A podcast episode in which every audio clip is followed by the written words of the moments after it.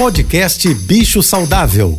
Fique agora com dicas e informações para melhorar a vida do seu pet com a veterinária Rita Erickson, mestre em comportamento animal.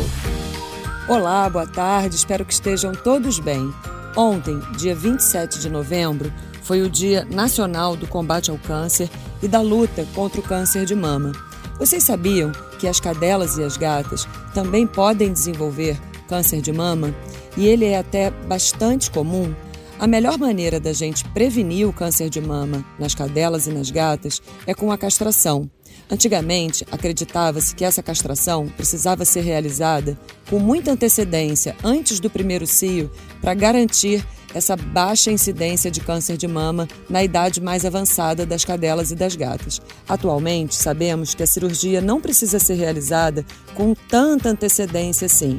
Basta que ela aconteça nos primeiros anos de vida da cadela e da gata para que a gente já garanta uma taxa muito baixa de câncer de mama nessas espécies. Portanto, vale a pena realizar a cirurgia preventiva nas cadelas e nas gatas. Se você quiser saber mais sobre esse e outros assuntos, me siga no Instagram, ritaerickson.veterinária. Um beijo e até amanhã. Você ouviu o podcast Bicho Saudável.